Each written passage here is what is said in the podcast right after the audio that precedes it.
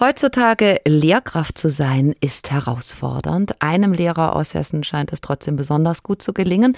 Karl Vosskühler, er hat heute nämlich in Berlin den Deutschen Lehrkräftepreis für das Jahr 2022 bekommen. Vosskühler unterrichtet an der Internatsschule Schloss Hansenberg, Geisenheim, Johannesberg im Rheingau und unterrichtet dort Philosophie, Ethik, Politik und Wirtschaft. Außerdem ist er Vertrauenslehrer. Wir haben vor der Sendung mit ihm gesprochen und ihm erstmal gratuliert. Herzlichen Glückwunsch. Besten Dank, ja, ich freue mich sehr. Herr Vosskühler, als Sie erfahren haben, Sie sind gewissermaßen der beste Lehrer in Hessen, was haben Sie gedacht und gefühlt? ja, also da muss ich natürlich in der Formulierung schon mal ein bisschen abbiegen. Also so würde ich mich natürlich nicht nennen, schon allein, weil das anmaßend wäre und die Leistungen meiner Kollegen nicht würdigen würde. Insofern werde ich zwar ausgezeichnet, ob ich der Beste bin, das äh, muss ich anderen überlassen. Das Urteil würde ich also so nicht sagen. Haben Sie sich eigentlich für diesen Preis beworben oder sind Sie vorgeschlagen worden? Ich bin vorgeschlagen worden. Eine Schülerin hat ein Papier geschrieben, in dem sie mich offenbar mit lobenden Worten bedacht hat und hat dieses Papier eingereicht bei den Veranstaltern im Deutschen Philologenverband und der Heraeus Stiftung.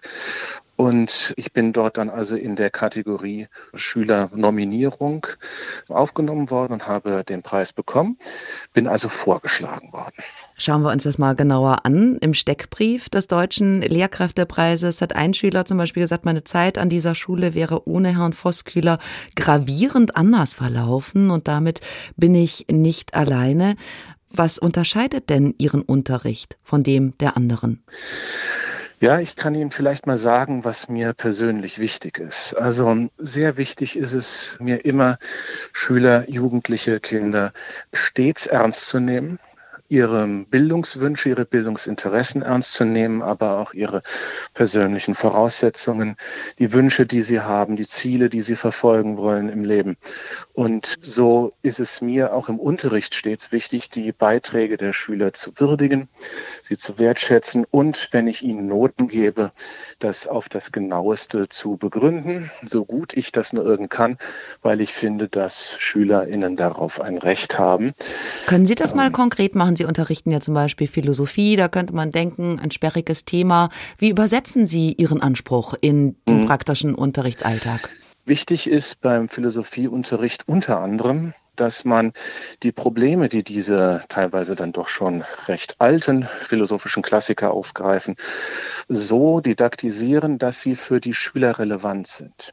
So kann man zum Beispiel bei so jemandem wie Thomas Hobbes, der erst einmal von Schülern in der Regel abgelehnt wird, weil er Positionen bezieht, die unserem Freiheitsdenken und unseren liberalen Vorstellungen natürlich zuwider sind.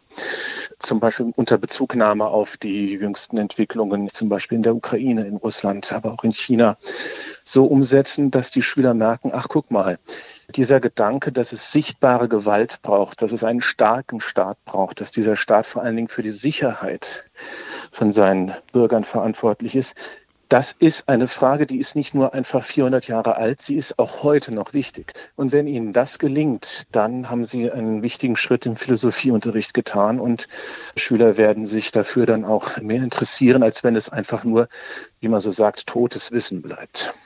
Ein anderer Schüler hat gesagt, jede seiner Unterrichtsstunden gestaltet Herr Vosküler neu. Das heißt, er verwendet keine alten, keine vorgefertigten Muster. Stattdessen schauen Sie darauf, welches Feedback die Klasse gibt, reagieren dann in der nächsten Stunde darauf. Das kostet Sie aber wahrscheinlich viel Zeit. Wie viel Zeit denn?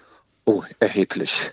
Ich sitze für jede Doppelstunde mindestens noch einmal dieselbe Zeit, die die Stunde selbst braucht an der Vorbereitung, oft eher sogar noch mehr. Woher nehmen Sie denn die Motivation, diese Extrameter zu gehen? Vor allen Dingen von den Schülern. Die Schüler melden natürlich zurück, dass ihnen der Unterricht Spaß macht, dass sie was gelernt haben. Und das ist ja letztlich das Herz dieses Berufs, dass sie mit Schülern zu tun haben, mit Schülerinnen und die etwas mitnehmen aus ihrem Unterricht. Und das ist tatsächlich eine sehr erfüllende Arbeit, die dann auch die Motivation gibt, diese Zeit aufzuwenden. Nun werden manche denken, die zuhören, typisch. Er arbeitet ja auch an einer Schule, die wesentlich besser ausgestattet ist. Träger ist das Land Hessen. Da ist die Qualität vielleicht auch besser als an den staatlichen Schulen, wo viele ihrer Kolleginnen und Kollegen oft auch ausgelaugt sind, aber manche eben auch einfach unmotiviert sind. Ist es jetzt Zufall, dass Sie als Lehrer einer solchen Schule ausgezeichnet wurden oder hat sowas auch System? Also das hilft natürlich. Wenn die Arbeitsbedingungen besser sind, können Sie natürlich auch als Lehrer Ihre Fähigkeiten und Fertigkeiten besser einbringen, besser verwirklichen. Reden wir nicht drum herum. Das hilft ganz erheblich. Und eine der Lehren, die man daraus ziehen sollte, ist, dass wir die Unterfinanzierung des deutschen Bildungssystems insgesamt angehen, nicht nur an einigen Schulen und dass wir uns darüber Gedanken machen, dass wir den Personalschlüssel verbessern, dass wir nicht so große Klassen haben, dass wir den Lehrern nicht so viele Nebenaufgaben, nicht so viel Bürokratie aufbürden, damit sie sich auf das konzentrieren können, was das Herz der ganzen Tätigkeit ist. Und das ist das Unterrichten und der dynamische Prozess mit den SchülerInnen. An den öffentlichen Schulen fehlen Lehrerinnen und Lehrer. Es fällt regelmäßig Unterricht aus. Viele Schulen sind renovierungsbedürftig. Über Digitalisierung sprechen wir besser erst gar nicht. Jetzt liegt ja auch der Lehrerberuf nicht gerade im Trend. Vielleicht können Sie hier aber kurz nochmal Werbung machen. Warum ist es für Sie der beste Beruf? Es ist ein großartiger Beruf. Ich kann Ihnen nur empfehlen, der Umgang mit den Schülern, die Erfolge, die man mit den Schülern hat, die gemeinsamen Ereignisse im Unterricht, all das ist eine sehr erfüllende Tätigkeit. Am besten ist die Unterrichtsstunde dann, wenn die Schüler als andere Menschen die Klasse verlassen, aber auch ich als Lehrer. Das heißt, ich kann angehenden LehrerInnen auch sagen, sie selbst werden sich gravierend weiterentwickeln, sie werden selbst von diesem Beruf sehr profitieren, kann ich nur empfehlen. Machen Sie es.